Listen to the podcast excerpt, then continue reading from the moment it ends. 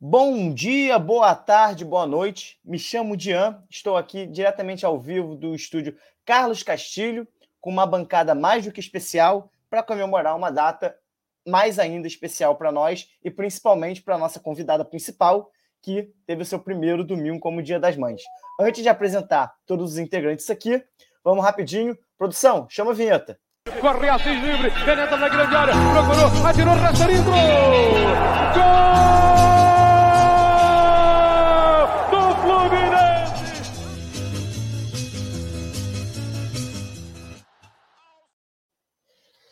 Isso.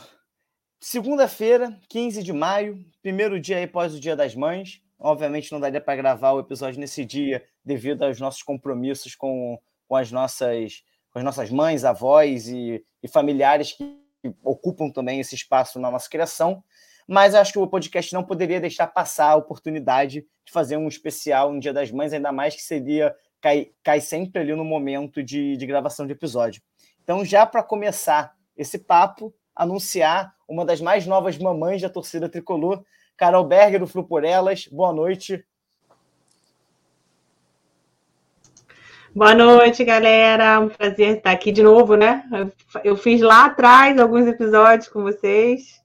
Sempre bom conversar com os amigos, bater um papo aí. Pena que eu não posso trazer o Pinguim, tá dormindo, né? Já. Tá muito tarde para ele. A nossa segunda convidada, Isabelle Soares, que eu fiz questão de não deixar ela como convidada no banner, porque ficaria muito esquisito. Episódio especial Dia das Mães. Carol Berre e Bélio Soares.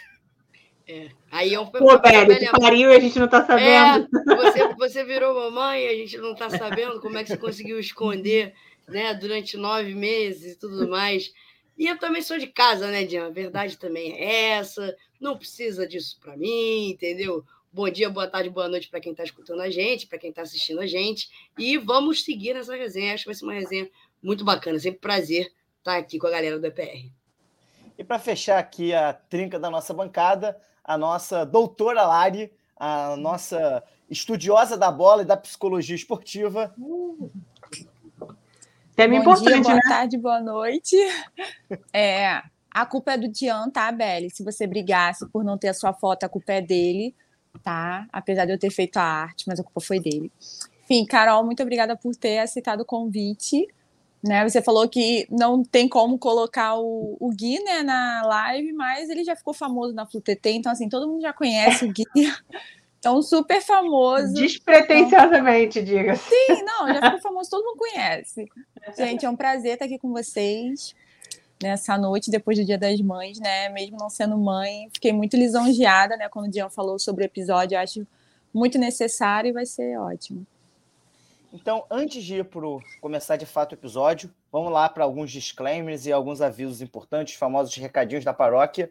Para você que está ouvindo esse episódio na gravação do Spotify, na Aurelo, no iTunes e qualquer outro agregador de podcast, é sempre bom lembrar que o episódio está sendo gravado ao vivo hoje, 15 de maio, aqui no YouTube. Então, sempre que você quiser participar da gravação, fique de olho nas nossas redes sociais, a gente sempre faz o, o aviso de quando vamos gravar. E você que está vendo ao vivo, saiba que isso aqui não é o nosso ao vivaço, que é o momento que a gente faz uma live com muita interação do chat. Então, a nossa a, a, a, condução da nossa comunicação com quem estiver vendo ao vivo, ela vai ser um pouco mais limitada e dedicada a algum coment, alguns comentários mais pontuais que a gente acha pertinente para trazer ao episódio e agregar na discussão. Além disso, se você gosta do, do nosso trabalho, você quer fazer, é, ajudar mais ainda é, o podcast a crescer, pense em se tornar um apoiador, orelo.cc barra é proibido remar. Do, a partir de dois reais você já consegue ajudar a gente, tem planos de até 20 reais, então é uma forma de ajudar, lembrando que essa plataforma que a gente está usando como estúdio, ela é uma plataforma paga, paga em dólar, graças aí a, a movimentações do governo, o dólar está dando uma baixada, mas ele ainda continua bastante carinho. Então, mesmo abaixo dos cinco reais, sempre que a gente tiver uma, uma ajuda importante do nosso ouvinte, isso é muito bom. Além disso, a gente também, para custear um, o, os nossos custos, também estamos fazendo a venda do boné é, do É Proibido Remar. Então, se você tiver interesse, mande mensagem para a gente nas redes sociais que a gente consegue combinar de você pagar e retirar o seu. E por fim, caso você queira ajudar a gente pontualmente, aceitamos Pix. É proibido remar@gmail.com. Só olhar aqui, ó, passando aqui no banner aqui embaixo, você consegue é, botar na, a chave e fazer o pagamento para gente. Dito isso, vamos agora para o que mais interessa antes do tema principal do episódio, que é um breve giro de notícias com esse com esse escândalo de, do mercado de apostas envolvendo esquemas extremamente danoso para o esporte, até para a carreira dos jogadores e até um pouco ali na questão do, do da confiança no, nos resultados. A gente teve, infelizmente, o jogador do Fluminense envolvido, né? O Vitor Mendes, enquanto jogador do, do Juventude, antes de vir para o Fluminense, participou dos esquemas, o jogador já foi devidamente afastado, e quando era jogador do Fluminense, o Natan recebeu convite para, ser, para participar, mas disse ele que em nenhum momento é, iria aceitar receber dinheiro para alterar o, o, o, jogo, e o jogo que supostamente ele estaria envolvido, ele sequer foi sacado, já que papai Diniz sabe de tudo e não colocou para jogar, colocou o Iago para ser o substituto ali no segundo tempo no lugar do Natan. Dito isso, vamos lá, nossa convidada mais que especial, Carol Berger, um, um palpitinho aí rápido pra, sobre esse, esses escândalos que estamos vivendo? A gente estava conversando isso aqui em casa. Eu falo, é uma burrice de um nível assim que a gente não consegue nem mensurar, né? Cara, falando do Vitor, né, especificamente, cara, cara de um time grande, nenhuma necessidade disso. Eu não, não sei o salário dele, mas não compensa, gente. É, é uma burrice tremenda. Essa galera dos times de Série B, eu fico pensando, eu tava pensando aqui, é muito fácil aceitar um esquema desse, né? o cara, o cara da família, é muito fácil cair nessa cilada, que é uma cilada. Um primo, um fulano de tal, chega, ah, toma um cartãozinho amarelo aí para mim. A gente bota lá uns cinquentinha, toma um cartãozinho amarelo aí, bora. Cara, é, é um, é um. Aí eu fico pensando, o que, que a gente pode fazer para isso? Talvez proibir uma regulamentação para proibir essas apostas individuais, são muito mais fáceis de manipular. Cartão amarelo, vermelho, né? Os cartões é um pênalti, uma, é, o cara fazer uma falta grave para ter um pênalti para ele. Escanteio é mais difícil manipular. Resultado também, porque não depende unicamente. Tudo que depende de um, cara só, talvez proibir. Mas é, é muito, muito absurdo. Agora imagino também que os árbitros devem estar super envolvidos, né? Nesse escândalo aí. É, não sei se vocês viram, teve um pênalti ontem num jogo que o cara foi muito longe, muito longe. E, e aí deram um pênalti. Corinthians São Paulo? Não sei, eu não, eu não lembro qual é o. Não, eu acho que era um campeonato, não, não era Série A, não. Eu também acho que não. Eu acho que foi alguma, é algum jogo menor, assim, porque eu vi muito uhum. rápido, assim. O cara aqui na área, o cara aqui, o outro, o, o, o zagueiro aqui, estava muito longe. Aí não tem como não desconfiar de uma coisa dessa que envolve aposta, né? Não tem como. Não, o mais é, chato de tudo é que o mais chato de tudo é que agora o jogador ruim não vai ter nem mais o direito de ser ruim. Porque não vai, não vai, tudo é aposta. a gente vai achar que está envolvido com aposta. E isso agora virou uma comoção, né? Eu fico vendo no Twitter às vezes, surge qualquer notícia. Caraca, que susto! Pensei que era alguém mais envolvido em aposta de novo. É, é, é bravo. assim, isso que o Dian falou é, na arquibancada a gente ouve muito assim, ah, o fulano tá de sacanagem, ah, o fulano, como se o cara quisesse jogar mal, né? Agora, tá vendo? É aposta, com é certeza. É aposta. O cara, né, o cara errou o gol porque era aposta, né? O cara deu o escanteio. Então eu acho que assim, é... eu achei muito triste a notícia, principalmente como apaixonada por futebol, porque eu acho que é, abre um precedente assim pra gente duvidar de, de jogos assim, porque tem um erro da arbitragem, esse que a Beli falou do Corinthians e São Paulo, assim, não foi, eu também não achei pênalti, né? Mas assim, você ainda fala assim, ah, foi um erro de arbitragem. Depois desse escândalo, será que é erro mesmo, né? Se tem algo por trás? É. E eu, particularmente, quando saem essas notícias de jogador envolvido da Série A, gente, eu fico desesperada, assim, caraca, jogador do Fluminense, né? Então, assim, do Vitor Mendes, no cara. A torcida pedindo para o cara receber mais chances, né? Um cara que não aparentemente não tinha necessidade nenhuma. E eu acho que não é só nem a questão da necessidade. A burrice também de os caras colocarem o telefone deles pessoal, sabe? Assim, eles nem se deram o trabalho de trocar de número, alguma coisa assim. Ficou muito escancarado. Né? Não sei se era certeza da impunidade, se eles realmente não pensaram, mas eu acho que assim ficou uma coisa muito. Não sei se foi fácil para a polícia chegar nisso, mas pelo que eles, pelo que está sendo noticiado, assim parece que os caras não se preocuparam em nenhum momento em esconder, sabe? Ou eles acharam que ninguém ia pegar, porque eles usam o número pessoal mesmo. É, eu acho que a Lari ela levanta esse ponto da certeza da impunidade e para mim essa é, é, uma das grandes questões, né?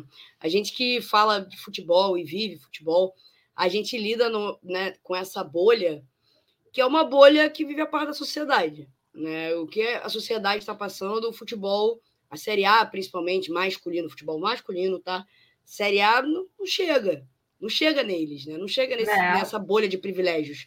Com certeza. Muito por conta dessa certeza de impunidade. É só a gente ver. Caso Cuca, caso Robinho, caso Bruno, caso. E aqui, ó, a gente vai. Caso Jean, do goleiro do Cerro Portenho, que já foi de São Paulo. Caso Marcinho. Tem... O Marcinho. Caso é. Marcinho. Aqui, só aqui em 10 segundos a gente mencionou cinco, seis casos. E são casos, assim, graves, né, Beli? Numa escala assim, né? São casos, casos mais graves. graves. Casos graves que não onde a punição ela é foi muito mais enquanto pressão social do que uma punição de justiça em si, né? Uma punição ordinária ali dentro dos parâmetros legais. Então, a partir do momento que a gente tem essa certeza de, da impunidade num local tão privilegiado quanto o futebol, é, me faz acreditar nisso também. Assim, poxa, o cara, né? O Cuca, por exemplo, tem uma condenação por estupro, não pode pisar na Suíça. Existe entrevista de advogado da época falando que o Cuca fingi, né, fingia que estava com dor no joelho, porque ele tinha um amistoso na Suíça e ele não podia pisar lá. Gente, está comprovado, não é dúvida, não é citação, não é denúncia, não. Comprovado, condenação. E o Cuca foi treinar um dos maiores times do Brasil, que é o Corinthians. E só saiu por conta de pressão da torcida e principalmente das torcedoras do Corinthians tirando o chapéu aqui. Então, assim, eu acho que é, é muito isso, essa certeza da impunidade e também no sentido que a Carol e, e a Lari falaram, a gente tem uma uma todo um ecossistema em xeque agora. Sim. E aí? E, e eu? Fico, eu, eu, fico repassando mentalmente vários lances do ano passado que a gente achou gols contras bizarros é que, que, aconteceram. Exatamente. Isso, isso, porque a gente está falando de primeira divisão. Uma galera é. que recebe imagina um dinheiro. Imagina a Série D, imagina a Série B, é. imagina futebol de base, imagina futebol Sim. feminino. Que a gente sabe também que está dentro né, do universo das apostas. As pessoas apostam hoje em qualquer coisa. Sim. Eu, imagino eu mesmo esse... já apostei no ping-pong, adoro. Imagina, e agora vocês imaginem esses esportes que não tem, né, as modalidades ou categorias que não tem tanto holofote assim, o que, que não acontece? Onde as pessoas realmente precisam de mais dinheiro, né? Porque é, é aquilo, é, é, muitas vezes paga uma conta, paga uma, uma, um feijão, bota uma comida na mesa. Muito complicado, a gente tem todo um sistema em xeque, honestamente. A solução imediata é a regulamentação, mas a regulamentação ela vai ter que ser ajustada a cada ano, porque ah, o ser humano está né? aí, o ser humano está aí, e eu acho que aos clubes cabe realmente essa questão de instruir e talvez aí uma visão um pouco mais radical é punir financeiramente é, cartões, esses lances mais individuais, né? Punir financeiramente cartão é. e talvez né, faltas, escanteios porque são lances individuais, dependem né, de um, da, da benevolência ali de um jogador. É e já que esses jogadores querem ganhar no bolso, que eles sofram no bolso também, para pelo menos sair no 0 a 0 Sim, é. e perder contrato, né? Rescindir. Porque não tem como você ficar com um jogador desse no seu time, né? Não tem como, acho que assim, pelos companheiros, os companheiros não vão ter a confiança, nem a torcida, gente. Vocês imaginam o Vitor Mendes jogando sério. Ele cometendo um erro num jogo decisivo, ou até um jogo, uma rodada do Brasileirão. Torcida, a primeira coisa que vai falar é que ele fez por aposta, que ele foi comprado. Então, assim, eu acho que até por conta do, do ambiente no clube também. Assim, imagine para o jogador, como que vai ser? O seu companheiro é expulso e aí você vai ficar assim, pô, ele foi expulso porque ele cometeu um mole ou porque ele recebeu dinheiro para isso. Então, eu acho que os clubes fizeram muito bem em afastar, né? Então, acho que eu vi até que tem alguns jogadores que podem já tomar uma punição, né, de 30 dias, uma suspensão preventiva, porque eu acho que não, não tem como, assim, colocar para jogar. É, a gente tem exemplos já da, de algumas ligas na Europa que já têm bem regulamentado. Recentemente, você teve uma atualização na lei em relação ao mercado de apostas, que diz que eles não poderiam mais é, patrocinar times da, da Premier League. E eu acho que esse com certeza vai ser um dos debates é, públicos dali do, dos, vereadores, dos vereadores, não, dos deputados federais e senadores nos próximos é. meses, com certeza. E eu espero que, diferentemente da lei da SAF, que foi, que foi redigida olhando apenas para alguns interesses muito pontuais, sem olhar o, o, comprometimento com as associações e a, sua representação, e a sua representação social, é, olhando muito mais ali para uma questão ali de talvez até de especulação de, de, de, patrimônio, eu acho que é importante que se tenha muita é, se tenha muita responsabilidade nesse debate, porque não é só você chegar e condenar, ah, é, todo jogador sei lá, não, não basta você dizer que o jogador não pode apostar, porque você pode usar um laranja, enfim. Eu Sim, acho que são é várias questões. Eu acho que são várias questões, e até numa questão de que jogo, né? É, as pessoas se viciam em jogo, né? Se viciam no comportamento de jogar. Então, que você tem um. Da mesma forma que você tem hoje regras da publicidade que limitam é, como você vai fazer uma uma, uma, propaganda de, de álcool,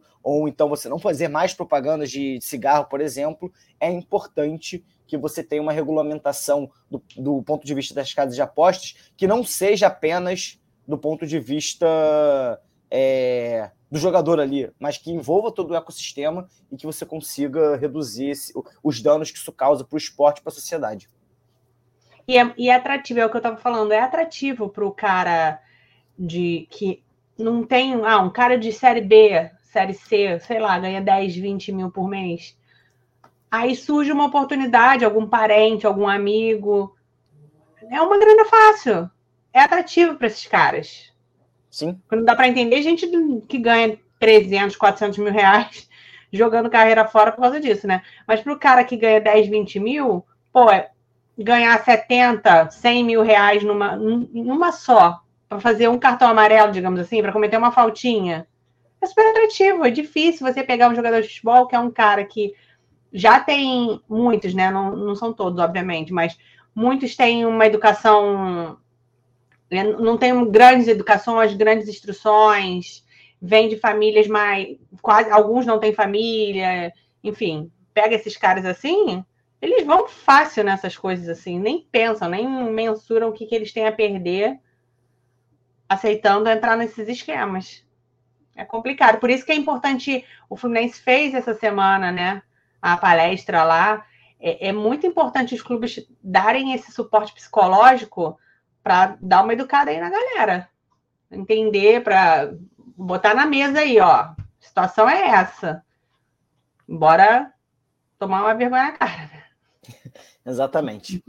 Dito isso, né, é, já é sempre bom lembrar que em algum momento faremos um episódio sobre a regulamentação das, da casa de apostas. Se você conhece alguém, inclusive, que seja especialista no assunto ou que pesquise é, funcionamento das casas de, de apostas, principalmente no âmbito do futebol, manda contato para a gente é, dessa pessoa, ou que seja você mesmo, que a gente tem interesse. É, não, a princípio, não pretendemos limitar a uma participação que seja alguém tricolor, dado que é um assunto extremamente urgente e sério, então a competência técnica fala mais alta do que, do, do que o time que a pessoa torce. Da mesma forma que quando a gente falou de SAF, a gente trouxe o torcedor do Vitória, Juan Simões, que é pesquisador do assunto, para agregar no debate. Então, se você souber disso, saiba que estamos é, abertos a receber essas indicações de contato, porque fatalmente, em um futuro bem breve, será tema de um episódio e com certeza será um dos episódios mais importantes aí do podcast, como a gente gosta de trazer alguns temas que saem aí da apenas da seara do, do, do ato de jogar bola e marcar gols. Dito isso, indo para o tema principal do episódio, temos, é, convidamos, como já falei, a Carol Berger, filha do Guilherme, sócio do Fluminense com 21 minutos de vida. E... Mãe do Guilherme. Mãe do é, Guilherme. Eu falei o quê? Filha do Guilherme.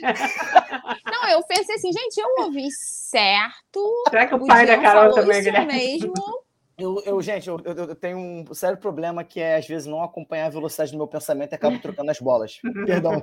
Mãe do Guilherme, ou do para alguns mais íntimos do Alexandre, do Zinedine Guilherme.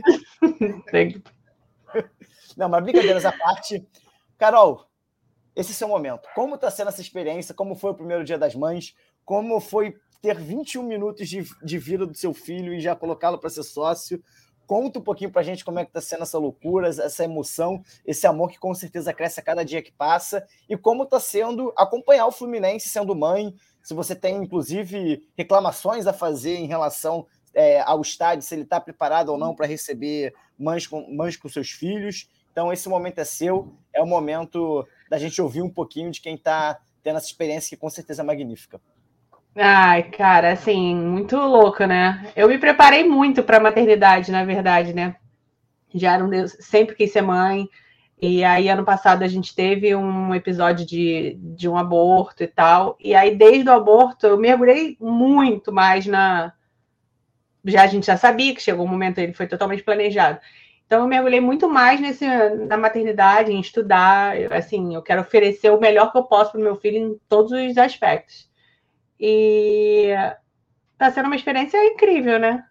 Assim, melhor do que eu esperava.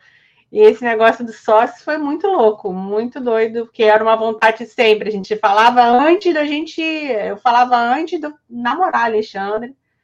E aí, quando a gente começou a namorar, a gente já falava disso. Vai ser, a gente já sabia que tinha esse. Eu não sei quem é, na verdade, Alexandre que veio com esse dado, né? Ele sabe lá que era 28 minutos a outra pessoa. E falei, vou bater, meta de vida, vou bater, isso aí, mira e vambora. E aí eu já tinha falado com a minha obstetra.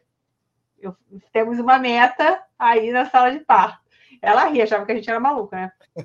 Aliás, um parêntese aqui, outro dia ela me manda uma mensagem falando que chegou uma paciente tricolor no consultório, falando que queria bater a meta do, do Gui. Do nada.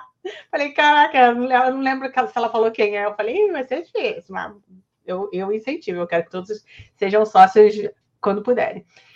E aí eu falei, Alexandre, eu, vai, eu vou estar parindo, vai ser difícil eu ter a noção do que eu tenho que fazer lá. Então, essa missão é sua, meu filho. Esquece a vida.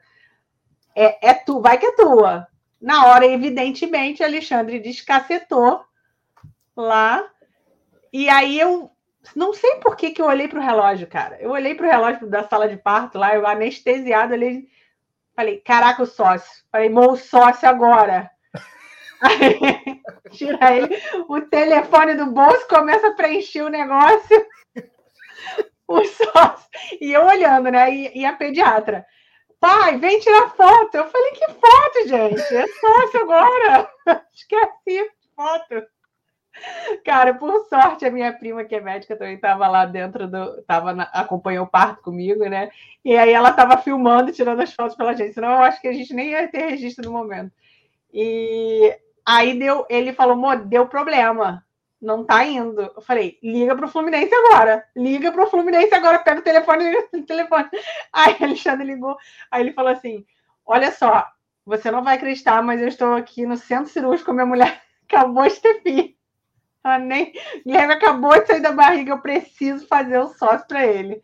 Aí, enfim, aí finalizaram lá o sócio, aí ele olhou para o relógio e a gente viu que tinha dado certo. E eu, o pagamento, a gente finalizou, mas a confirmação do pagamento foi com 26 minutos. É, o, cadastro todo foi e a confirmação do pagamento com 26 minutos. Depois eu, eu soube dessa informação.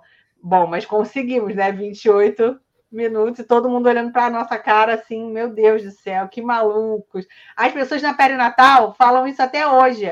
Algum amigo da Alexandre foi ter neném, o enfermeiro. Não, mês passado teve um casal aqui que fez só torcedor dentro da sala de parto. Meu Deus. A carteirinha do sócio do. A carteirinha não chegou ainda. É até mapa astral. É, já, mas não chegou ainda, né? Vai Gente, chegar quando fizer um ano. Deve ter sido o parto o pós-parto mais, mais divertido da história do hospital. Eu, o que eu estou imaginando, né? Vamos lá, cena de filme. Eu nunca presenciei um parto, tá? Mas cena de filme, toda aquela emoção, né? Porque é uma catarse, é uma catarse, Total. né? E o, muitas vezes numa situação de dor, de incômodo, é, a emoção da mãe, a, com a dor da mãe e a emoção do pai e os médicos atentos do nada, o sócio, o sócio. olha para o relógio e pensa: cara, tá, eu acabei de parir, eu estava com uma barriga grande, pesada, dor nas costas, dormindo mal. poxa, meu bebê nasceu, tá super saudável, tudo bem, já fizemos aqui. Agora eu tenho uma parada muito importante para resolver. Pois é. E eu tava fazer assim, o meu filho sócio do Fluminense Futebol Clube. E eu tava ligada, porque, assim, na minha visão periférica, Guilherme tava na minha esquerda, né? Na, com a pediatra. E eu tava ligada porque ele nasceu com um negocinho que chama gemência. Ele tava gemendo um pouquinho assim, tanto que ele ficou em observa observação. Então eu estava ligada, Alexandre comentou, eu estava ligada ainda nisso, né, para ver os trâmites que estavam acontecendo, mas assim, eu estava tranquila também, porque eu sabia que minha prima estava ali acompanhando o Guilherme nesse momento. Então, assim, isso me deu mais, um pouco mais tranquilidade para seguir na missão nessa maluquice. Não, eu achei assim, mais curioso foi, foi a Belle tá falando de imaginar a cena, né? Tipo, ele na sala de parto ligando pro Fluminense, reclamando que não tava conseguindo. Então, assim, pegar o telefone e reclamar, pô, eu quero fazer o sócio do meu filho que acabou de nascer, tô na sala de parto, e aí? Pois é. E ele no telefone, e aí o pessoal, pai, vem aqui, pai, vem tirar foto com todo mundo, que não sei o quê. Falei, calma, vamos ficar calmos. Ele tem que terminar isso primeiro. Depois a gente tira foto a equipe, a pediatra, não entendendo nada, que a pediatra me conhecia. Meu obstetra sabia que a gente era doido, né, nesse, nesse negócio de Fluminense, então, assim, não foi tão susto para ela. Mas o resto da equipe que não conhecia, imagino que tenha ficado meio estranho, né? Certamente. Alguma coisa estranha acontecendo. Certamente vocês foram assunto de barra Super. dessa galera.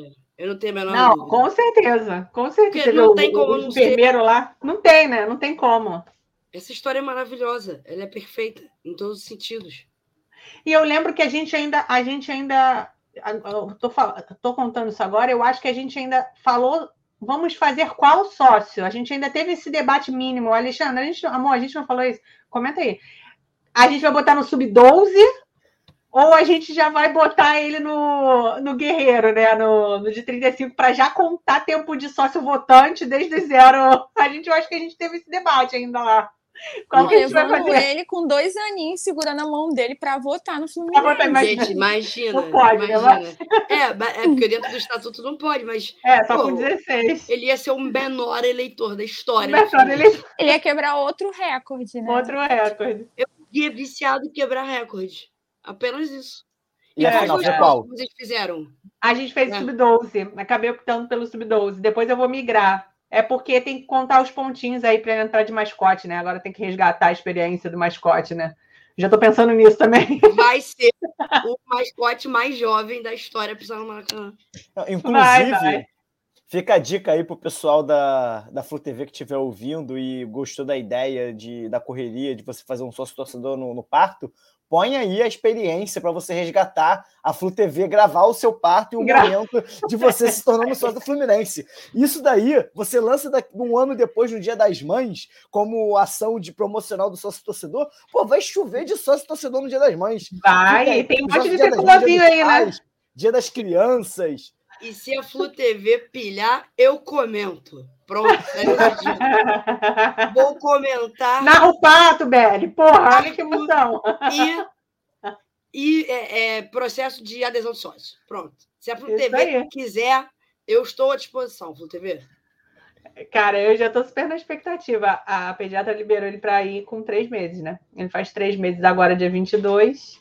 Em junho, vou ver um, um jogo assim de se bem que, graças a Deus, a gente está com, com média de público alto, né? Então não tem nem. Não, tem, não temos tido jogo de baixa adesão. Mais um jogo menor, assim, Fluminense Bragantino, Fluminense lá. Não, ele tem que receber um convite também para entrar com algum jogador, né? É, ele não, tem que ganhar eu tenho vários. Por conta desse recorde, eu já tenho, né? eu tenho, eu já tenho vários engatilhados aí para levar ele. Só então, que é não, então, pois é, não pode, né? É, eu acho que são três anos que a partir de três anos que pode entrar, né? O Marcão diz que, vai, que já tinha dito que ia levar ele. Mas é, eu, eu falo com a Giovana do Ganso, que eu quero que o Ganso leve também, mas tem que ter alguém com coragem para carregar uma criança pequena, né? E não fazer igual o menino que gritou no ouvido da criança e a filha dele chorou. Chorou. No, inclusive, agora no jogo, né? Eu fui, fui de inferior com a minha mãe. Eu falei para ela até, falei assim: ah, mãe, eu vou é, vamos pro jogo, etc e tal, onde você quer assistir? Ela, ah, não, eu quero, eu assisto onde você assiste. Eu falei assim, mãe, olha só, você não está indo ao jogo comigo, eu estou indo ao jogo indo com, com, você. você. Onde você quer assistir lá, tá? Eu quero ficar lá embaixo, perto de um jogador que comemoro. Aí, beleza, a gente chegou, ficou lá embaixo, aí tava eu, a Polly, minha namorada e minha mãe, conversando, quando eu olho pro lado, tinha uma mãe amamentando a filha dela na arquibancada, e aí, no intervalo, eu fui falar com ela, né, perguntar se... É, é, só para entender, tipo, ah, pô, maneiro é, você trazer sua filha para o estádio, etc e tal. Aí ela falou que ela e o marido se conheceram na, na arquibancada do Fluminense e agora são pais. E, a, e, acho, pelo que eu entendi, acho que era o primeiro jogo da filha deles. então, entre momentos que a filha estava ali meio que é, gesticulando com o barulho do, que estava acontecendo à volta, de vez em quando ela parava e, e, e mamava com a na mão. Então, eu queria até mandar um beijo aí para Babi e o Ian, que são os pais, e para Mariá, que é a filhota deles. Então, a gente, você perguntou sobre isso, sobre a nossa arquibancada é muito acolhedora, né, cara? A gente, a nossa torcida é família. Então, assim, eu não, eu não sinto nenhum, nenhum problema, eu não vejo nenhum problema de eu levá-lo, de eu levá-lo em jogos. É, obviamente, eu não vou ficar com ele no meio da sul, lado direito, né, da, da galerona, vou ficar mais pro lado da leste, que é mais tranquilo. Mas eu não vejo nenhum problema. Eu acho que a torcida do Fluminense é muito família, é muito família. Então eu me sinto segura de levá-lo ao estádio. Eu acho que vai ser uma experiência. Tanto que a gente vê, né? Muitas crianças. Eu até estava vendo um vídeo assim, agora, ainda há pouco, de um menino, não sei se vocês viram, achei muito bom. É, Pedrinho, menino, ele estava em pé mesmo, no ombro do pai, cantando louco da cabeça. Ele ficava assim, louco da cabeça. Ele devia ter um, sei lá, não sei, eu tô estando uns cinco anos, assim. Falei, falei para Alexandre, amor, se Guilherme não fizer isso, a gente errou na vida. Vídeos concepcionais, esses vídeos. É, totalmente. A tá? A Fluke Exatamente. É uma coisa de maluco. Assim, eu normalmente assisto jogos na Sul, é, ali no 17, 208, 209. Um pouquinho mais para baixo. É, é, perto da grade, mas é mais para baixo. Eu fico brincando que é inferior da superior né? Porque é justamente na divisa com a inferior. E, cara, tem muita criança ali por perto. E aí eu fico vendo, assim, as criancinhas e tal, e cantando, e, e pô, pulando, sabe? Mexendo o bracinho, pô, é, é assim, é, é, muito legal. E acho que é um pouco disso, né, Carol? Acho que, claro, a depender do, do setor do Maracanã, vai ter mais ou vai ter menos criança, mas tá, tá aí, até para uma primeira experiência, uh, levá-lo num, num lugar mais mais tranquilo, né? Com, com menos com menos bagunça. É, talvez eu vá no Maracanã mais, ainda não decidi, até na Oeste, que é um setor tranquilo, né? É, Provavelmente é barulho, a gente deve ir no Maracanã mais. É. é e eu preciso de, de um pouco mais de estrutura. Né? Porque é um banheiro melhor, eu vou pro carrinho, a gente vai de carrinho, né? tenho que levar tudo, né? Porque ele mama muito, enfim. Aí eu preciso de uma estrutura. Eu devo ir de Maracanã mais. Estamos pensando ainda como é que vamos fazer a nossa logística. Mas dando certo, é o que eu falei para ele, dando certo, aí a gente volta a frequentar, porque eu estou sentindo uma falta. Como eu vejo o jogo sofrendo. Como é que tá sendo ficar nesse tempo? Horrível. horrível. Tá sendo horrível, porque é aquilo. Maracanã faz parte da nossa vida aqui. Então era jogo dia de semana e jogo final de semana, né? A nossa programação era toda baseada nisso. Vou para o Maracanã quarta, não posso fazer nada quarta. Vou para o Maracanã sábado, domingo, não posso fazer nada nesse, nesses momentos. Está sendo horrível. Estou numa abstinência ferrada aqui. Vocês foram? Qual foi o último jogo? O último Você jogo lembra? que eu fui antes dele nascer? Não, não lembro. Aí sou péssima de memória. Talvez o Alexandre lembre. Tá ah, ele deve lembrar, e daqui a pouco ele fala aí no comentário. Mas eu, eu, fui, eu fui no contra o River. Minha irmã ficou com ele em casa, a gente foi. Ah, vocês foram de Vale Maraca, que não é nem Vale É, né? isso aí, Vale Maraca, mas olha, foi sofrido. Eu pensei em desistir mil vezes. Mil vezes. Aí, Alexandre, não, vamos embora, a gente precisa. E eu falei, caraca, mas eu, ainda bem, né? Imagina. ia... Ó, o, último, da, da temporada, temporada 22. 22. Não, amor, acho que a gente foi carioca. A gente foi carioca esse ano. Eu fui grávida, no finalzinho já, em janeiro. É porque eu já, no finalzinho da gestação, eu já estava de repouso. Não, deve ter, pode ter sido então Fluminense e é, americano ou Fluminense Nova Iguaçu. Que eu acho que foram dois jogos que teve no Maracanã. Em janeiro, é, em janeiro. Em janeiro. Nova Iguaçu, acho que foi 20 ou 21, foi alguma coisa assim. Fluminense Nova é. Iguaçu, fui de arquibancada. Foi o meu primeiro jogo nesse ano de arquibancada. Aí eu ah, nunca vou é, esquecer que foi o jogo que eu resgatei ele. o Match Day, gente. Ah, assim, conseguiu, jogo... nossa, né? Essa é uma missão. eu tentei botar é uma experiência super maneira. Muito maneiro, apesar de estar o time reserva, né? Mas assim, foi, ah, foi bem é. legal. Muito legal. Eu tentei pegar o match day para ir com a minha mãe, né? Aí eu botei uhum. o, na agenda, para lembrando uhum. de tocar. Aí, faltando cinco minutos para dar três horas da tarde, o celular veio com o lembrete da agenda. Aí eu falei assim: beleza, quando der, quando tiver para dar três horas da tarde, o celular vai despertar. E eu continuei trabalhando. Aí, 15 minutos depois, eu. Ué, que horas são? Eu fui olhar, eu lembrei que só tava no lembrete da agenda, eu não tinha botado o despertador. O lembrete era para botar o despertador. Aí eu esqueci. Ai, cara, eu já tentei várias vezes também. Mas como eu já fiz, assim, no, na gestão passada do Abad, ele chamava as páginas, assim. Então eu já fiz duas ou três vezes, assim, antes. Não era, não tinha sócio. E é uma experiência muito legal. Então, como eu fiz, eu não fico tão sofrendo assim por não conseguir resgatar, né? A gente está é... falando do Boa Vista, eu fui.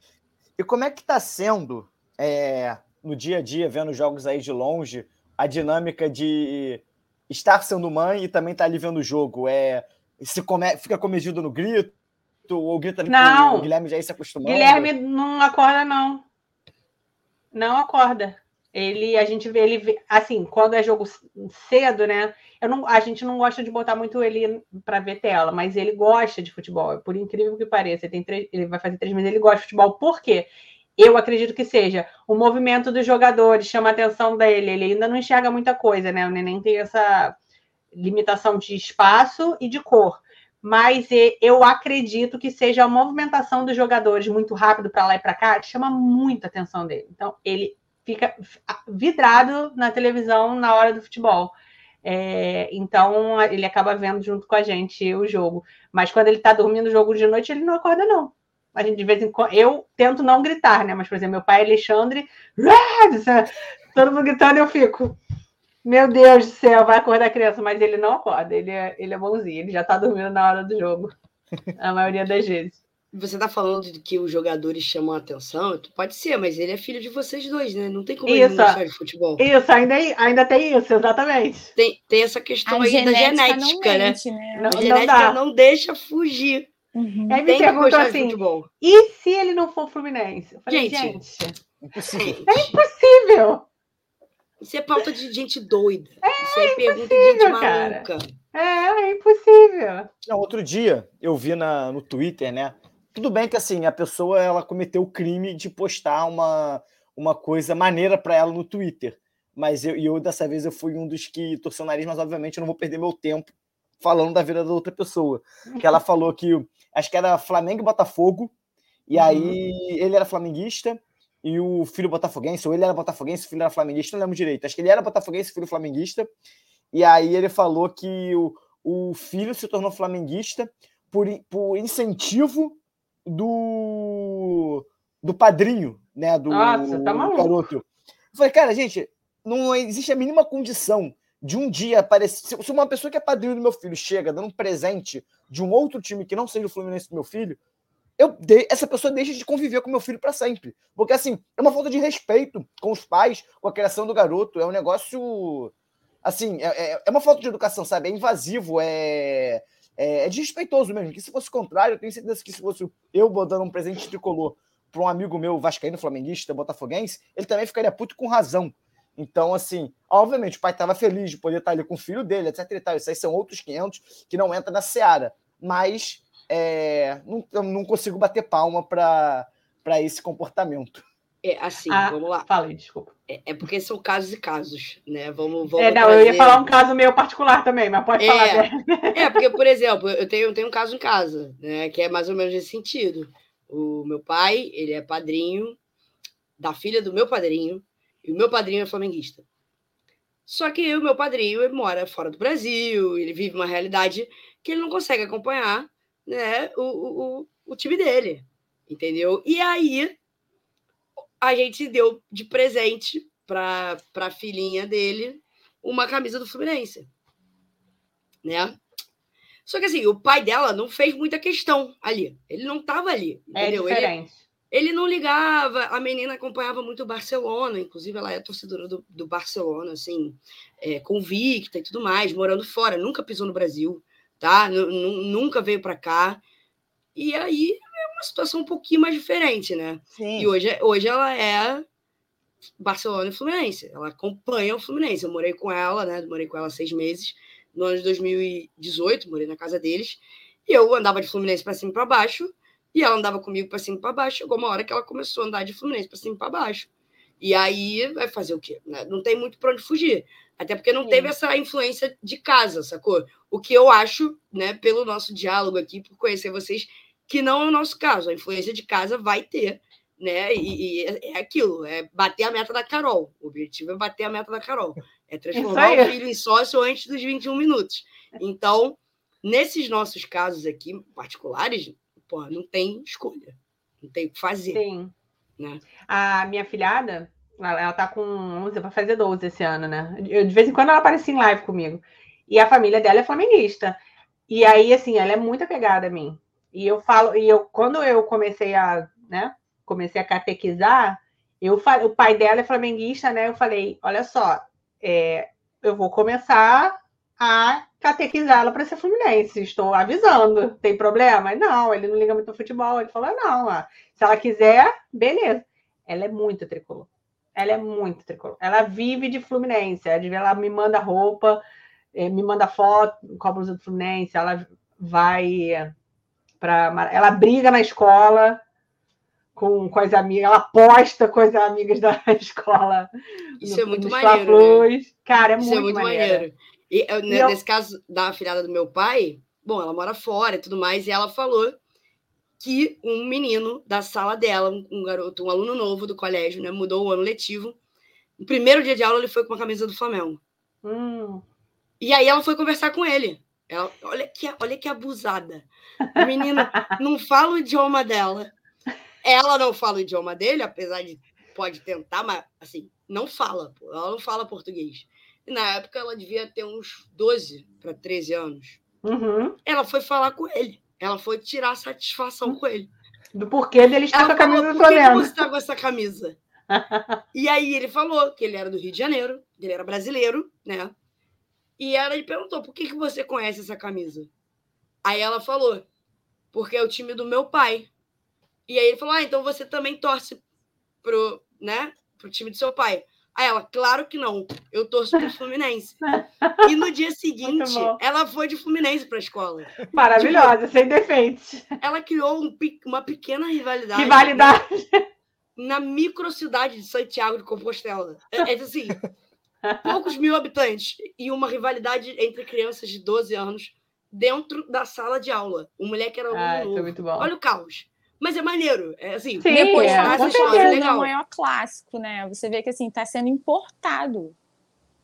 É isso. Mas a gente o... tem que plantar a sementinha lá. Sim. Os meus, os meus sobrinhos, né, é, filhos da minha prima que acompanham o parto, são três. É, o pai é flamenguista, a família toda é tricolor. Ele é flamenguista ele não gosta, ele falou, não quero que fale, mas aí eu, eu lanço minhas mensagens subliminares, eu vou lá na casa dela com a camisa do Fluminense, o tempo todo. Por exemplo, eles amam a Lara. Toda vez que a Lara vai lá, eu falo, veste a camisa. Vambora de Fluminense pra lá.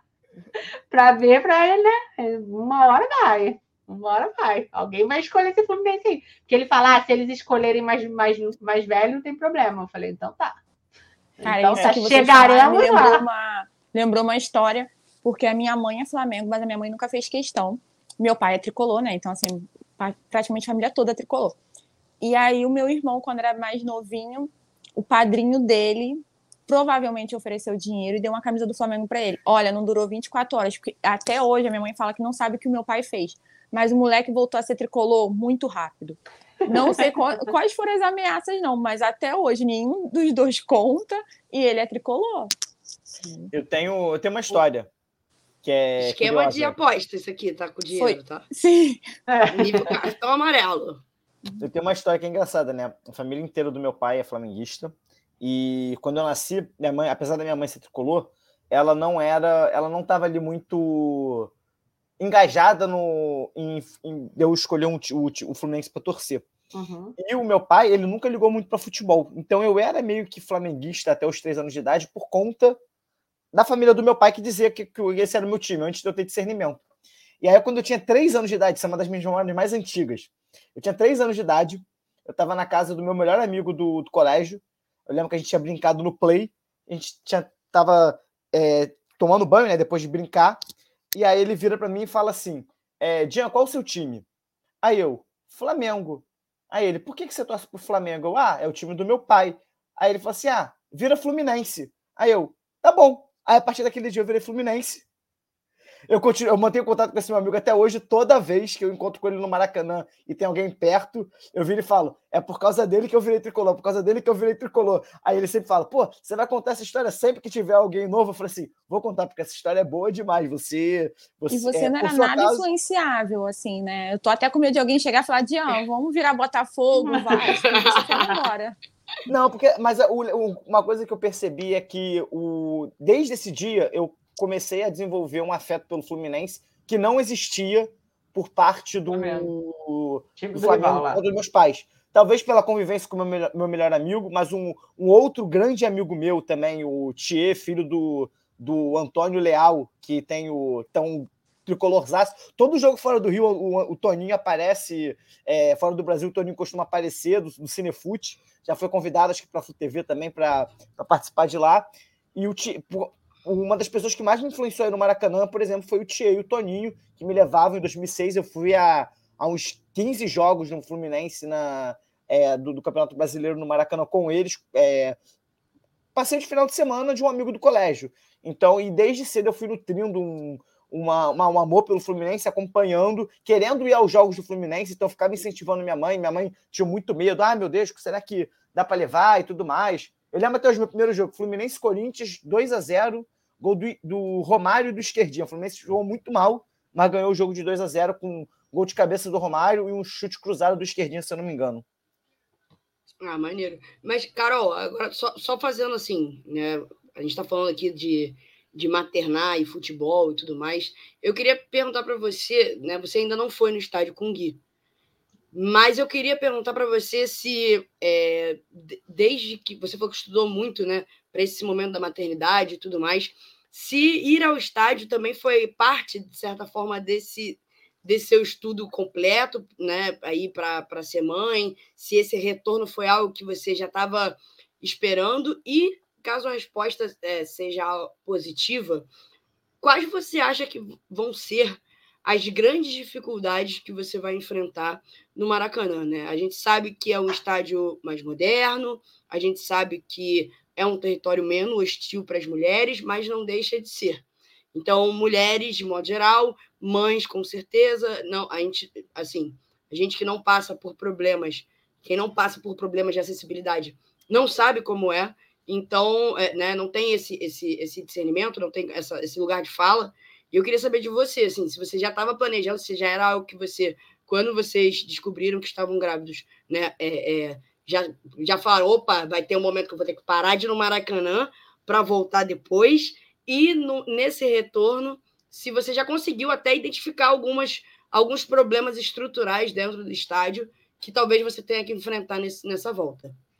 Não, com certeza já estava no planejamento, desde sempre na verdade, desde antes de eu estar grávida, a gente já falava ah, qual vai ser o momento que vamos levá-lo ao, ao Maracanã. Eu achava até que seria depois. É, isso é uma coisa que eu já conversava com a pediatra. Na verdade, eu perguntei, eu acho que eu perguntei em uma consulta pré-natal, antes dele nascer, quando é que poderia ir ao estádio.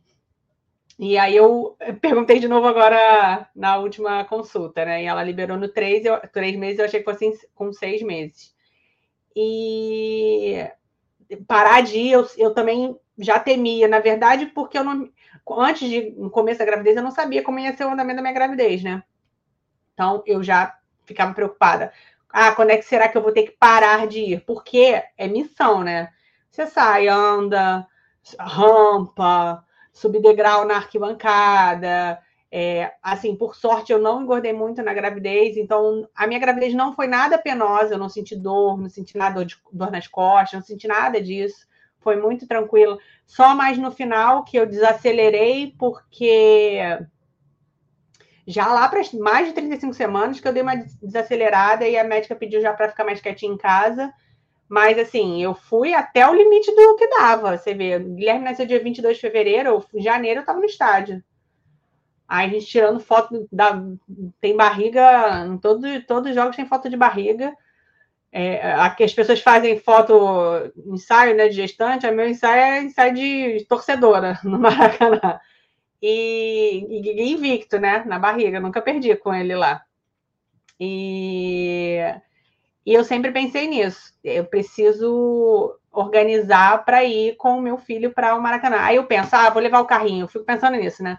Ah, vou de carrinho ou vou com canguru, com, né, com a mochila que a gente tem? Por quê? Se eu, o, o dia que eu fui de sul com ele, a rampa é tranquila, mas se eu escolher algum lugar mais para cima, vou ter que sair carregando arquibancada acima e arquibancada abaixo o carrinho dele. É, o carrinho dele é um carrinho tranquilo, um carrinho compacto. A gente já escolheu pensando nessas, nisso tudo. Inclusive, um, um dos pensamentos foi Maracanã. E, mas eu, eu não vi, eu nunca vi fraudário no Maracanã. Vocês já viram? Não. É, pois vi. é. Não, é, é não é, tem. Na verdade, a gente não vê fraudário em vários lugares, né? Exato. Uhum. E, mas não tipo, tem fraudário no Maracanã. Às vezes não tem fraudário. É, eu não sei se é. talvez tem na parte do Maracanã mais e tudo mais. Mas na Sul, mas eu tava até tentando lembrar que eu falei, gente, será que eu entro no banheiro posso e não estar enganada. É, eu acho, que, eu acho que tem aquele negócio, aquele negócio de abaixar ali, mas muito muito marromeno ali. A, Na sul de cabeça, eu não, eu não, posso não ter reparado também, até porque não é a minha realidade. Mas pois eu é. não lembro de ter visto, não lembro de ter visto fraudado. Eu também não lembro. Mas isso que ela falou então, da questão do, da Sul, eu estava pensando justamente nisso, né? Porque assim, o acesso é complicado. Se você quiser assistir com ele da Sul e subir, né, vai ter que carregar o carrinho no braço. Então, é, acho que ainda falta muita coisa. Porque você tem a opção de, ah, nos primeiros meses eu quero assistir com ele do Maracanã mais. Beleza, mas e se você quiser optar pelo, pelo setor sul? Pois é, uma, uma amiga minha, a Lê, que está assistindo, beijo, Lê, a Lê tem Maria, disse que nas cadeiras cativas tem um fraudário no banheiro, nos banheiros lá. É, mas, mas é um pouco excludente também, né? Tipo, pô, só Sim, cativas. Exatamente. Não é, não, é excludente, ponto. Total. É excludente, é completamente excludente. Aí, por exemplo, aquela área, a área das, dos corredores é, da Sul, comparado com leste e oeste, por exemplo, é muito inferior, né, de qualidade. É, tem isso também. A alimentação para criança no Maracanã também não é aquela coisa maravilhosa, né? Só, só porcaria. Então eu vou ter que uma coisa que eu ainda não sei como é que é, que eu acredito que não tem problema de entrar com tudo para ele, porque eu vou ter que entrar com comida, é, garrafa para beber água, enfim, é uma tralha que a gente leva quando a gente sai com criança, né? Cada nas costas. Eu acho que parece que é tranquilo. Também, né? É, ainda tem que passar pela revista. Vou levar tempo ali abrindo para ver a garrafa dele. A garrafa dele térmica é uma garrafa de metal. Será que vão deixar eu entrar com a com a garrafinha dele? Eu acredito que sim, parece que é flexibilizado essas coisas com, com criança, eles liberam tudo. Eu nunca vi ninguém reclamando, mas se você pega uma pessoa aí de mal com a vida na revista, olha o estresse que vai ser. Pega o nível Comebol, né? Porque assim, quando tem é, revista pessoal da Comebol, é, é uma revista nossa. mais rigorosa. Uhum. Eu, a garrafa dele, por exemplo, térmica de beber água, aí ele não bebe água ainda, mas no futuro vai beber, depois de seis meses. Eu posso matar alguém ali. Se, segundo a Comembol, eu posso matar alguém com aquela garrafa. Então, eu não sei. Eu não sei como é que vai ser, mas eu acredito que essa parte seja tranquila, mas a estrutura não é maravilhosa para. Tá longe do ideal, né? É, tá longe, tá muito longe. Até para deficiente físico. Sim. Cara, descer, descer aquela rampa ali, que é uma rampa íngreme, com carrinho e, e, e com cadeira de roda, Pô, é uma missão para tu segurar, cara. É. Fora, fora o.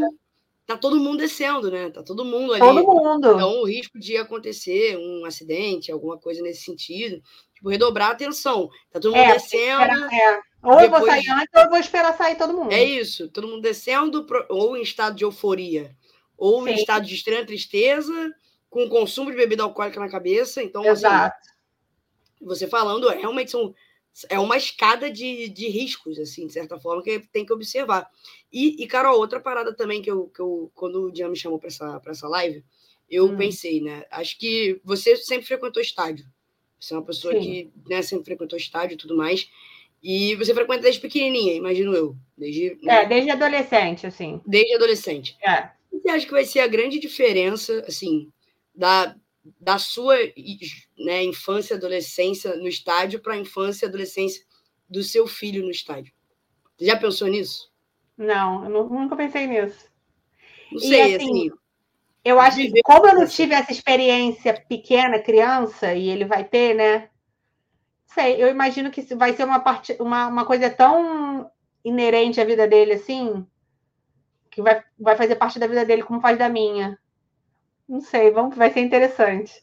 Para mim, não, vai ser especial, né? Acho que eu vou chorar muito. Primeira vez que eu vou levar ele, eu vou chorar muito. E eu acho que para ele, assim, crescendo nesse ambiente, né, é algo que ele nunca vai esquecer. Eu, particularmente, eu não lembro é, de todas as imagens da, das minhas idas a Laranjeiras. Eu tinha dois, três aninhos, né? Minha mãe falava que eu ficava correndo para lá e para cá.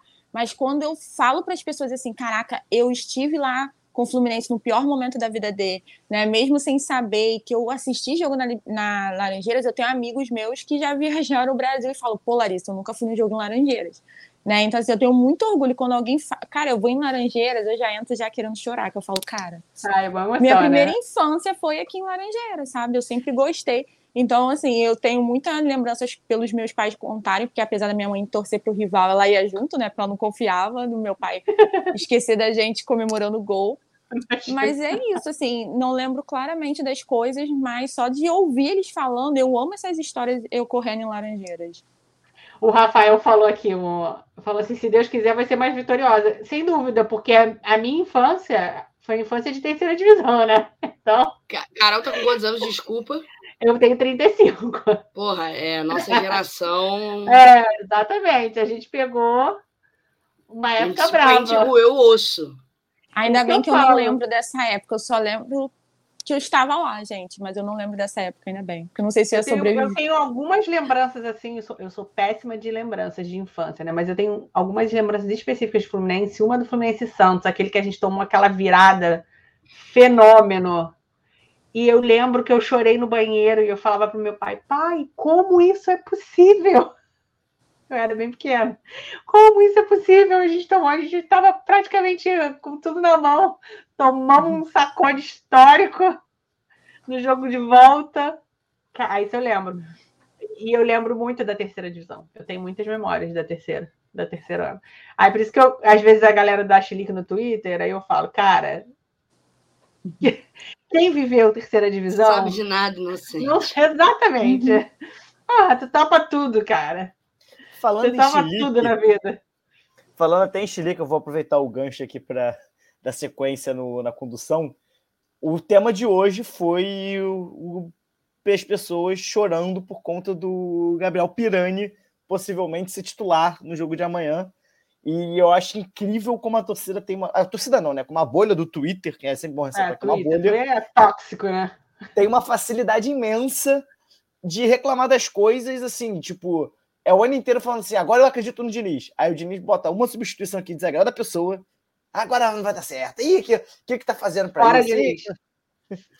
Então, já fazendo aqui, a, a Belle quase introduziu o tema Fla-Flu ao falar da, da, da, sua prima lá, de, lá, lá, da Espanha. Vamos amanhã, Fluminense enfrenta o Flamengo, primeiro jogo mano do Fluminense, 9 horas da noite lá no Maracanã. Amanhã também, 10 horas da manhã, Vendemos a abertura do, da compra de ingressos para o jogo de volta, dia 1 de junho. Então, pouquíssimos lugares, apertem-se os cintos, que vai ser uma, uma correria, é, no mínimo, no, minimamente ansiosa, ansiogênica, para comprar o ingresso amanhã. E, bem, não tem, o tema agora do momento do Flu não pode ser outro. É, o que, que você, Carol, o que, que você achou do, dessa escolha do Pirani? É, o que, que você imagina que possa estar passando pela cabeça do Diniz? E o que, que você espera para o jogo de amanhã? Ah, eu sei lá, o Diniz né, é uma incógnita na vida, né?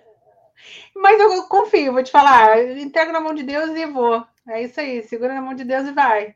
Eu pensei que ele fosse botar o JK, né? John Kennedy, mas o John Kennedy, confesso que às vezes eu, eu trocaria uns socos com ele.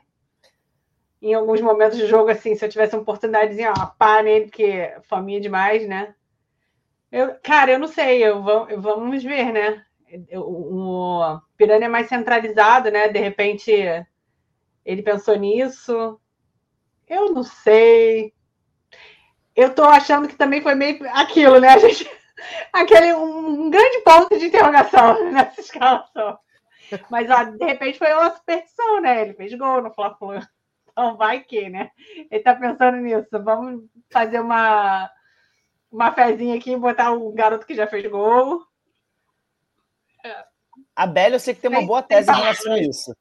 Tem uma tese, Bela? Solta aí. Que, que boa tese.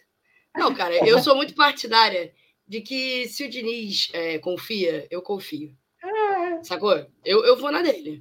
Eu vou na dele. O cara tá lá todo dia, o dia inteiro com os então, jogadores. Então, é isso. Então, assim. Tá vendo treino que eu não tô ele, vendo. Ele tá vendo. Por aí. Tá, que eu não tô vendo, que a Carol não tá vendo, que a Lara não tá é. tá vendo, que o Diano tá vendo, e que a, Flutu, a TT não, não tá menos ainda. Cara, então, eu tenho uma teoria de que a FluTT eles não conseguem ser felizes. Na Porque vida real. Quando o Fluminense está bem, eles arrumam motivos. Na vida real, a FluTT não sobrevive. Existem, existem discussões que só acontecem na FluTT. Tipo, na mesa do bar, é, essa pauta é inexistente. No, nos arredores físicos ali do Maracanã, ali, sabe? Sim. Isso não existe. Não existe. Mas, enfim. É, creio eu que seja para ter um pouco mais de, de, de, gente no meio de campo. É, mas tá ainda André, né? muito desorganizado defensivamente falando. O São Paulo então, não encontrou é, a melhor formação do time ou a formação com melhor rendimento, assim digamos. Sim, Então, acredito eu que seja um pouco nesse sentido, de tomar um pouco mais o meio de campo. O Pirani pode jogar um pouquinho, de, né, arrastar o jogo um pouquinho mais para a esquerda, a ausência do Keno, de certa forma, e do Alexander, elas exigem aí que tenhamos um outro jogador uh, por essa área. O Pirani é um jogador que é de velocidade, ele consegue arrancar bem com a bola, ele consegue levar bem, ele tem um bom passe também. Então, acho que juntando todos esses fatores, né, do Flu, do Pirani, do Diniz e também do Flamengo atual, e se a gente tiver que botar uma estrelinha de fatores, é a estrela do moleque Pirani, que é, meteu o um gol. E tem um Fla-Flu para chamar dele, né? Para chamar de seu. A gente fala isso seu. dos Fla-Flus. Ah, tem o Fla-Flu do John Kennedy, tem o Fla-Flu do Pirani, tem o Fla-Flu do Julião, o Fla-Flu do Iago, o Fla-Flu do André, é tem isso. o Fla-Flu do Pirani. E é muito é, fácil. agarrar na fé, né? Vamos, vamos agarrar na fé. É o que eu falei, é, segura na mão de Deus. Eu, eu acho que são fatores conjugados que fazem o Diniz, de certa forma, optar pelo Pirani. E eu acho que pode ser, talvez seja um caminho natural ali. É, talvez o, o, o Thiago Santos não tenha feito exatamente o que o Diniz pediu. E o jogo contra o Flamengo exige uma nova dinâmica também. O Thiago Santos teve primeiro, os primeiros 90 minutos enquanto titular na última partida contra o Cuiabá, cujo elenco é mais fraco, sim, do que o Flamengo. Então, eu acho que é mais ou menos nesse sentido. O professor Fernando Diniz falou é, eu acho que o tricolor que não está confiando no, no, no, no, no prof está precisando de um choquezinho de, de realidade um, e um tiquinho de otimismo também, né? Porque é isso, o trabalho gente. que ele está fazendo está bem interessante. Otimismo. Eu, não, eu, não, eu sou longe de ser mensageira do caos, gente. Eu gosto muito de de acreditar e ver o que vai ser, porque a gente não tem como saber. É o que a Beli falou. A gente não está ali no, no, dia a dia, a gente não vê o que a, a, a galera da, da, equipe técnica e o Diniz vem. Então, dá um voto de confiança aí. E assim, eu, eu espero, eu, assim, o que? O Diniz é teimoso, né? É acreditar que ele identificando o problema se surgir, faz uma substituição rápida e corrige a rota. É isso. Temos dois jogos aí. Uhum. E bem lembrado que o Rafael lembrou, o, falou que o Thiago Santos não, joga, não pode jogar amanhã porque é Copa do Brasil ele já jogou pelo Grêmio. Né? Bem ah, como ele é. também não pode jogar porque jogou pelo Volta Redonda. Volta redonda. Cara, eu, eu cheguei no nível assim de dinizismo que eu sinto culpa se eu duvido do Diniz. Então, assim, o Diniz falou que vai botar o fulano lá. Cara, é isso. Eu não consigo questionar o Diniz. Eu cheguei nesse nível. E, assim, nunca foi assim como um técnico, sabe? Nem Marcão e Abel, ídolos. E agora o Diniz fala, cara, o Diniz monta o time, você olha assim, você fala, cara, vai dar merda. Depois você pensa, não, foi o Diniz, o cara sabe. Então, assim, essa tranquilidade né? De olhar e falar, cara, se ele escolheu o Pirani é porque o Pirani treinou melhor ou porque ele acha, ele recebeu um sinal de que o Pirani vai decidir novamente o Fla-Flu. É isso. Um ponto até que a Belly trouxe, né, em relação até à zaga do Flamengo, que está ainda um sistema defensivo completamente desorganizado, com muitos buracos, e, e, tal, e até nessa ideia ali de você muitas vezes sair com o com o goleiro ali próximo da intermediária de, de defesa, quase às vezes até na, na, ali no, no segundo terço do campo, é, você povoar o meio de campo pode ser uma, uma estratégia de você tentar roubar essa bola, né? É, e, e, justamente você tendo uma defesa peneirada, que é o que a gente tem visto nos jogos do, do, do Clube do Remo da Gávea, é, o Pirani pode ser uma, uma, uma, uma oportunidade de, de, conseguir ganhar essa bola ali na, na velocidade e conseguir entrar com facilidade dentro da área. Lembrando que muitas vezes eu acho que o, a gente acabou é, sentindo um pouco de falta do Keno por conta disso, que ele, ele costuma ser esse jogador que vai um pouco ali para jogar na mais individual. Então pode ser uma, uma estratégia nesse sentido. E também a tese da Belly, que ela esqueceu qual é a tese dela, né? Mas o Lá Pirani, o Pirani, ele era ele ah, o queridinho um... do Sampaoli. Ele é o queridinho do Sampaoli. Ah, então, tá. que o Pirani vai fazer a engenharia reversa do São Paulo. É então, é vai deixar ele comovido ali, né? É isso. Ao contrário. É. Não, não é teoria, é fato, pô. Ele é o queridinho do São Paulo. Eu, eu vi isso, eu vi isso no Twitter também. Eu não estou inventando, não. Mas o, o São Paulo, quando treinou o Santos, ele, te, ele gostava de ver o Pirani jogar. Então, não é teoria, é fato, informação. E foi assim, aí vai lá, é, aluga uma cabeça no Sampaoli, o Sampaoli pensa em fazer uma jogada, o Pirani já tá pensando na frente dele, e jogos mentais, e xadrez. Cara, e a defesa Cartinha deles... do inversão no Uno, e vambora. a defesa dele está, é muito lenta. Eu acompanhei os últimos jogos, né, e assim, o time que consegue trocar passes rápido, entra na área com uma facilidade incrível, assim, contra o Bahia foi, se o Bahia tivesse 11 contra 11 com certeza, pelo menos empataria, porque assim, é, o Bahia conseguiu criar muitas chances. E, o, e assim, é sempre bom lembrar, não é porque nós estamos confiantes que também temos que desmerecer o jogo de amanhã, que é um clássico. Então, é, é. seriedade acima de tudo, mas é, também é importante a gente sentir o sabor do otimismo e da confiança, e eu acho que é uma confiança não é uma confiança soberba. Eu acho que o torcedor do Fluminense que está confiante para o jogo, está confiante porque vê o seu time jogando bola e, e tem aí um histórico recente do, de jogos contra o rival que nos faz ter mais confiança ainda. Então é o e jogo até os, os desfalques, né? Assim, o Alexander é muito importante, vai fazer muita falta, isso é, sem dúvida. Mas assim, o Fluminense ainda tem peças para poder repor. O Flamengo perdeu o Pedro. Né? Então, assim, dentro da realidade deles, eu acho que os desfalques, eles sentem mais os desfalques do que o Fluminense. Óbvio que a gente tá falando assim em tese, né? Chega na hora do jogo, né? Mas assim, não tem como, é, não é querendo desmerecer né, o adversário, mas se a gente for ver os momentos de futebol jogado, né, é, tá bem explicado o porquê desse otimismo da torcida do Fluminense, né? Tirando a FluTT. Olha só, mas eu tenho. A, a gente estava conversando isso outro dia com alguns tricolores Pensando no sacrifício, nós temos, estamos jogando competições importantes aí. No sacrifício, assim, se fosse para escolher, sacrifico a Copa do Brasil pela Libertadores. Então, amigo, se for para descascar de uma que seja a Copa do Brasil, vamos para dentro da Libertadores, né? Assim, energeticamente falando. Não, acho Mas que... eu acho que a gente vai amassar. Eu tô confiante pra cacete esse é, ano, cara. Eu acho que, assim, o torcedor tricolor tá confiante não por acaso, né? Tá vendo resultado no trabalho. É, é, é a lógica, é, é, a lógica do futebol, né? A gente fala muito de trabalho, de trabalho, de trabalho e de resultado como se fossem coisas diferentes. Não, não é. Um é consequência do outro. Exato, e a partir com certeza. A gente entende isso, a gente vive o que a gente está vivendo com o Flu. Eu acho que independentemente até do resultado de amanhã, claro que eu espero que o Fluminense jogue bem, faça uma boa partida, é, que o nosso ataque funcione, que o Ganso esteja em, em mais um daqueles dias geniais. É, mas a grande questão é, a gente está vendo um trabalho, e é são dois jogos, tem um peso histórico enorme, e a gente está vindo de uma bateria de jogos cansativa e teremos uma nova bateria de jogos cansativa a partir de amanhã também, porque a gente tem clássico, a gente tem viagem para altitude, a gente tem clássico de novo, né? Tipo, são dois clássicos em uma semana. O Fluminense vai jogar dois clássicos em cinco dias. Então, foram três clássicos no mês de maio. Vai ter um agora no mês de junho, né? Contra o Flamengo, o segundo jogo.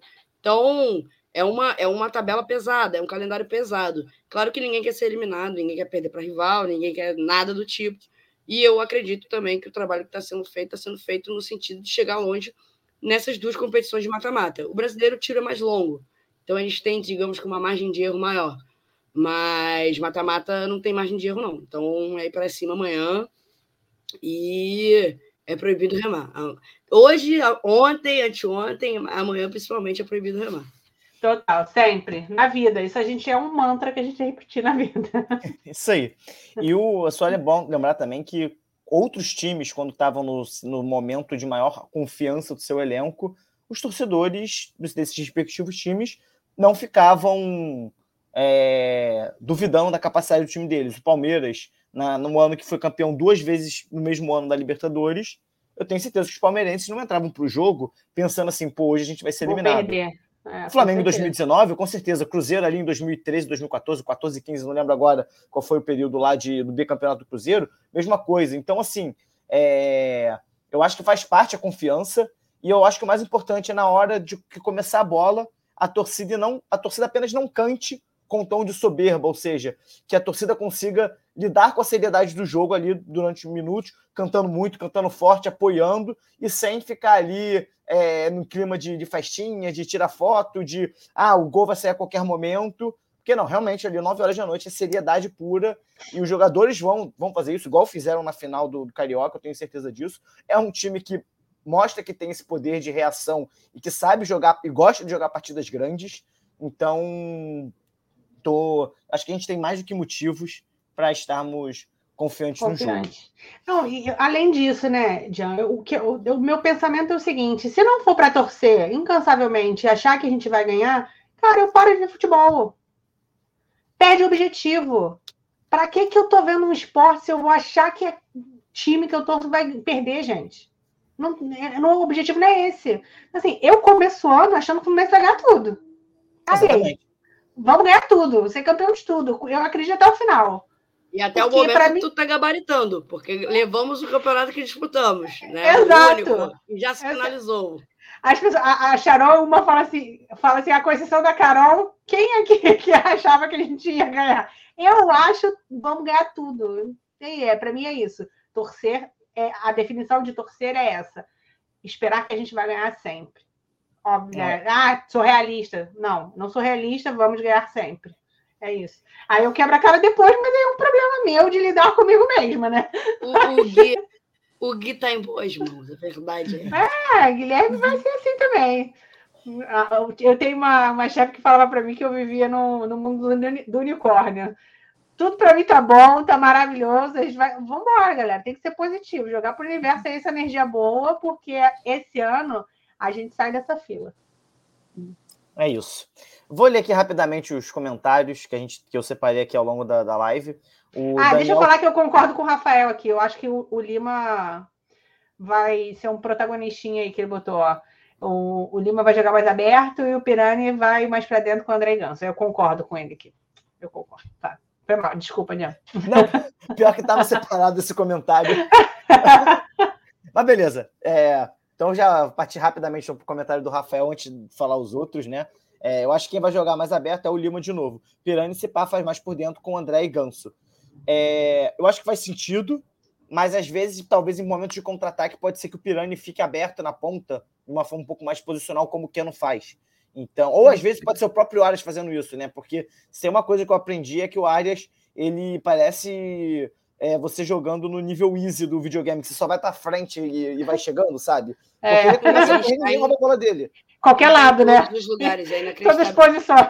O mapa eu tenho medo de abrir a porta do meu quarto e o Aras está aqui. Eu tenho medo. Ele chegou acompanhando, veio fazer a marcação. Não sei. O, o meu maior medo é abrir a porta do meu quarto e ter um germancano chutando uma bola em cima de mim. É isso aí mesmo. Qualquer lugar ele pega chuta, né, cara? É, o Daniel Cohen, nosso querido Daniel Cohen, É, mandou, mandou, aqui para dar um beijo para para Carol e o, Daniel, e o feliz é. primeiro Mora dia no das nosso mães. coração. O Gilson, através aí da, da transmissão do tempo, dos nossos primeiros ouvintes, é, companheiro ali do, da, da FluTT, é, mandou aí, infelizmente falou que só veio perturbar rapidinho, elogiou a todas as convidadas que estavam aqui com a gente, né? A Belle, Carol, Larissa, ainda me deu uma alfinetada, falando que eu, com esse, que eu era a exceção aqui, a pessoa menos inteligente da, da, do episódio. Mas o apresentador não precisa ser inteligente, o apresentador apenas tem que conduzir a conversa. E mandou um abraço para todos e parabéns. O Alexandre comentando, né, é, junto com a Carol, que ela estava toda aberta é, após da cesariana na, com a barriga na, aberta, na, com a barriga aberta na, no, no, parto e lembrou é, do sócio torcedor, enquanto ele estava todo abobaiado, abobaiado lá com o nascimento do filho, esqueceu da obrigação que lhe cabia. É, o, o, nosso querido Bernardes, né, ex-membro aqui do podcast, doutor Bernardes, fez a seguinte pergunta: o filhinho do padrinho e da madrinha seria o afilhadinho? É, tipo isso. É o apelido do, do, do Guilherme. E falou que a experiência também poderia resgatar 50 pontos para o Diniz fazer uma preleção com a equipe médica, caso a Flu TV faça ali a ação de marketing de trocar pontos para filmar o, o parto de uma, de uma torcedora. É, aí o Alexandre ainda brincou.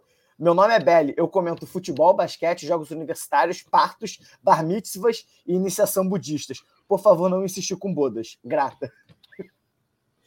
É... E aqui, falando que o correto sou eu e eu o pai da Belly, porque a única exceção possível para minha regra é convencer uma criança a torcer para o Fluminense. Então, se você estiver fazendo uma criança torcendo para o Fluminense, pouco importa se, se é seu amigo, se é seu melhor amigo ou não, você está certo e é apenas errado quando alguém tenta fazer um, um filho tricolor deixar de torcer para o seu time, principalmente se tentar fazer para torcer para um rival. E nós ah, estamos num ótimo momento para isso, né? Porque essa nossa atmosfera está muito atrativa para a criança. Ah, tá, tá atrativa para criança, o Fluminense é o clube dos filhos, né? É o clube, é o Flu Kids. Flu é Kids, exatamente. Procria, é, tá, tá, tá, tá. O amor transa.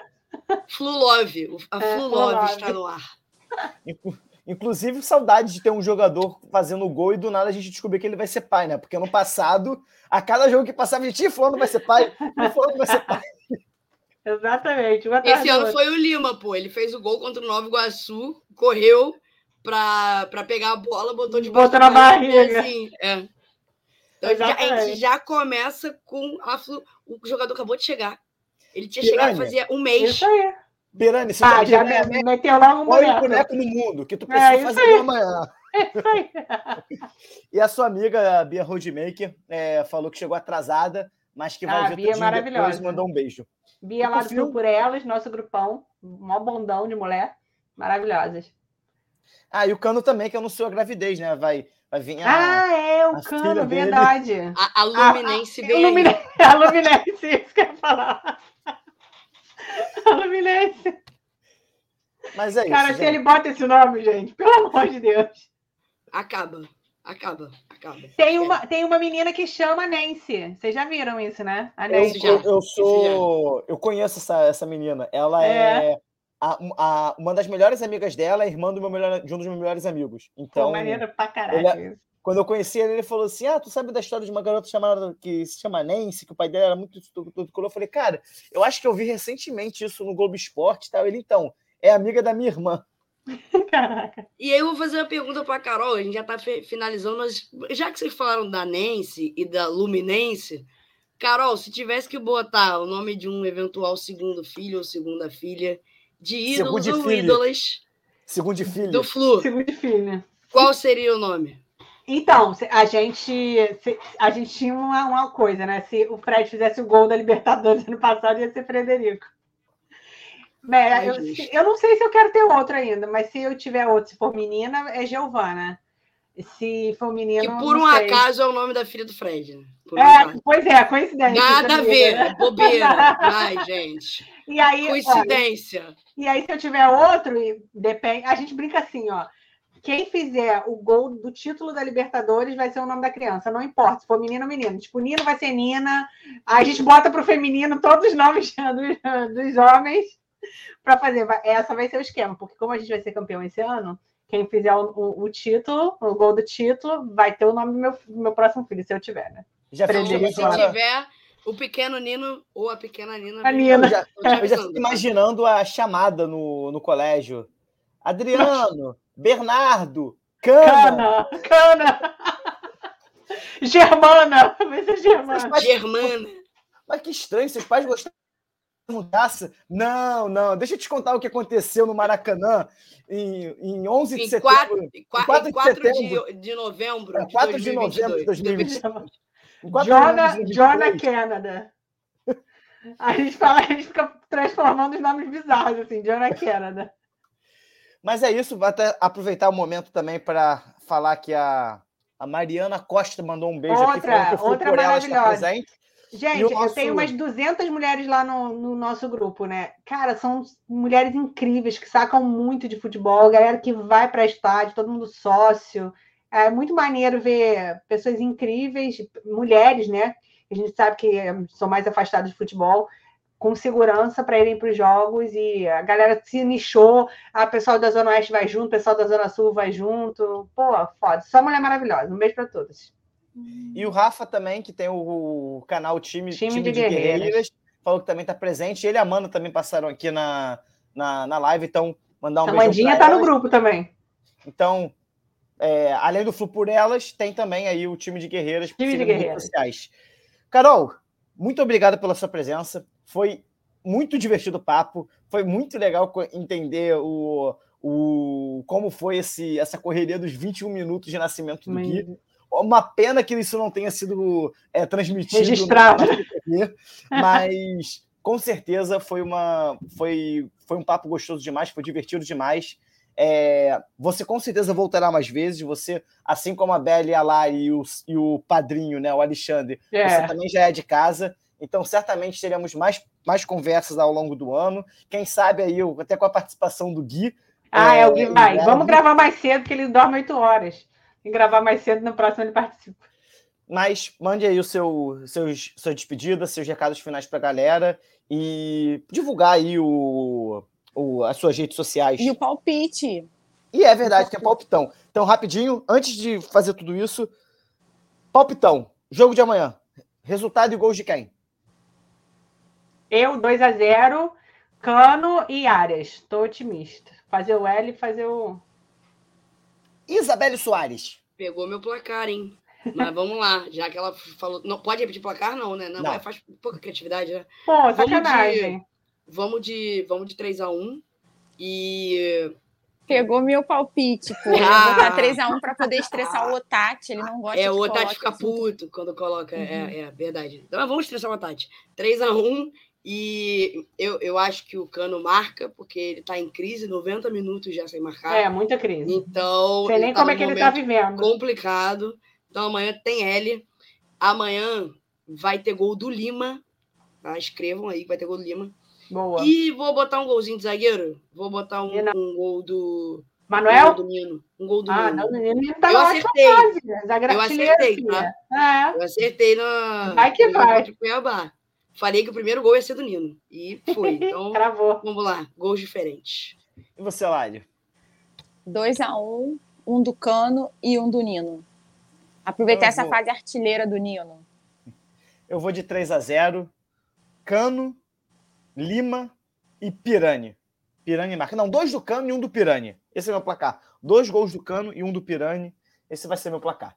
Agora sim, obrigado, Lário, por ter lembrado da gente fazer o palpitão, o nosso o momento mais divertido do, do nosso querido doutor Bernardes aqui no, no, podcast. Carol, seus últimos recados, um beijo, um, se despede aí do pessoal e aí diga as redes sociais, onde te encontrar, o que, que, o, Flu, o que, que representa o Flu por Elas, é o seu momento aí de fazer o seu. Ah, seu primeiro agradecer o convite, eu adoro. Você é, é para mim, Remar é uma enorme família, né? Em grandes amigos, querido. Aliás, tem que encomendar meu boné, que eu gosto de bonés. E é isso, cara. Me sigam lá, Flu por Elas, em todas as redes. Mulheres que queiram falar sobre futebol também, eu sempre abro espaço, que eu acho importante termos mulheres falando de futebol. E o Flu por Elas é exatamente isso: é oportunizar é, essa mulherada soltar a voz aí, achar, mostrar que aqui temos é, representatividade, todos são bem-vindos, a arquibancada é, é feminina também. É, e é isso aí, agradecer muito, muitíssimo o convite. Espero voltar mais vezes, mais cedo, por favor. É, com o Gui na próxima. Aliás, a Paulinha acabou de escrever aqui, ó, Fanfarra Kids, o Gui está convidado, já falei que ela vai ensinar ele a tocar também. E é isso, tem Flu Kids, Fanfarra Kids, vamos expandir isso aí, né? Então é isso, um beijo grande para todo mundo que está aí, vários amigos assistindo, e para quem vai assistir depois também, um, um oi. Até a próxima. Beli Soares, a nossa semi-convidada do, do dia de hoje. Eu, eu, tô, eu, eu, recebi uma mensagem no Twitter que eu estou representando a classe das mães de pet nesse dia. Mãe de pet, eu também sou mãe de pet, eu tenho uma falda. É, eu tenho o Fred. chamado Fred também, então é, é isso. É isso. Então é isso.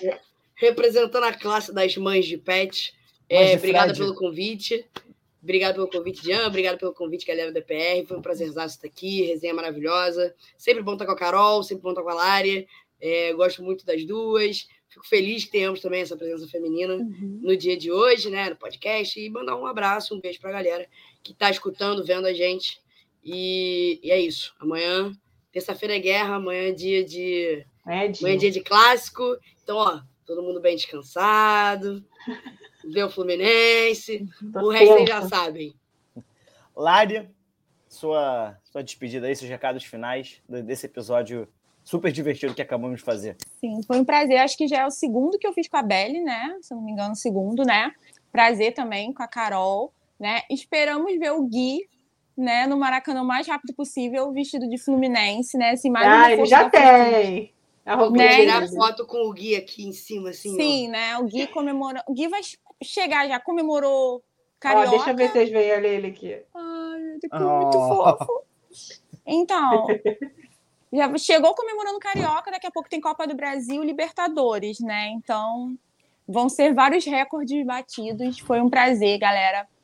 Beijo grande, até amanhã para quem vai no Maraca, quem não for, né?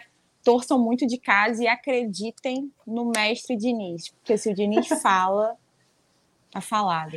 In Diniz we trust. Exatamente. Eu sou o Jean, vou ficando por aqui, mas vou ficando por aqui em vez de falar alguma aleatoriedade que se passa pelo meu fantástico mundo aqui na minha cabecinha, eu vou fazer umas palavrinhas rápidas aqui do ainda do chat, porque eu, eu me sinto na obrigação de, se alguma dessas coisas acontecerem, falar que o nosso chat aqui na gravação do episódio acertou. Então, o Rafael falou: 21 minutos para virar sócio, igual ao gol do Arias do título da Libertadores. E o, e o outro Rafael falou que é, ninguém perguntou para ele, mas o jogo de amanhã vai ser 5 a 0 4 do Cano e um do JK. E a Paulinha. Isso aí, esse é o otimismo que eu gosto. E a Paulinha falou que vai ser 4 a 0 amanhã. Então, assim, é, se alguma dessas coisas acontecer, a gente já pode dizer que o chat do EPR foi uma ótima mãe Diná com DHY e, e, e, deu a letra aí do, das próximas coisas que vão acontecer. Eu sou o Dian, vou ficando por aqui. Foi um prazer ter esse papo com todos vocês. E é isso. Produção, toca a vinheta, por favor. Corre livre, penetra na grande área, procurou, atirou! Gol!